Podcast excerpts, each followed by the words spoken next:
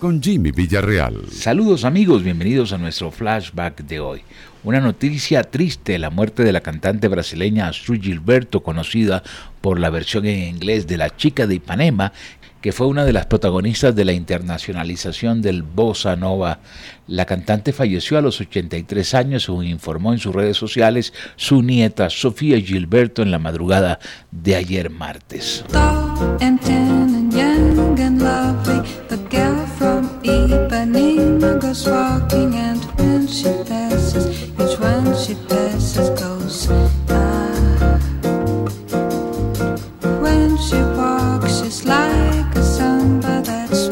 so cool and sways so gently that when she passes, each one she passes goes.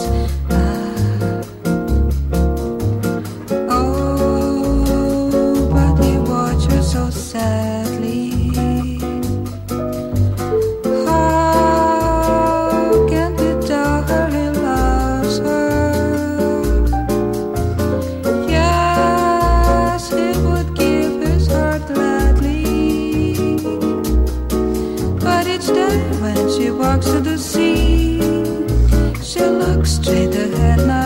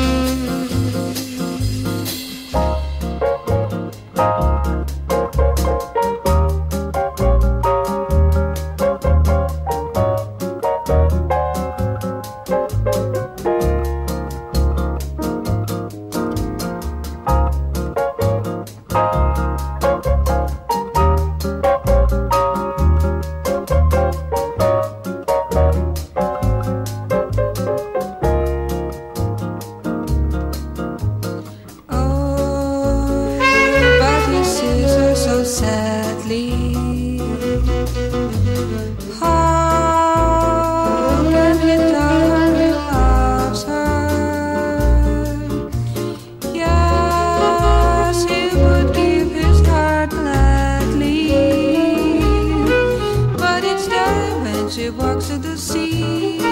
She looks straight ahead, not at him.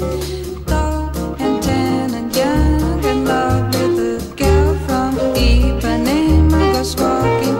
And when she passes, he smiles, but she doesn't see. She just doesn't see.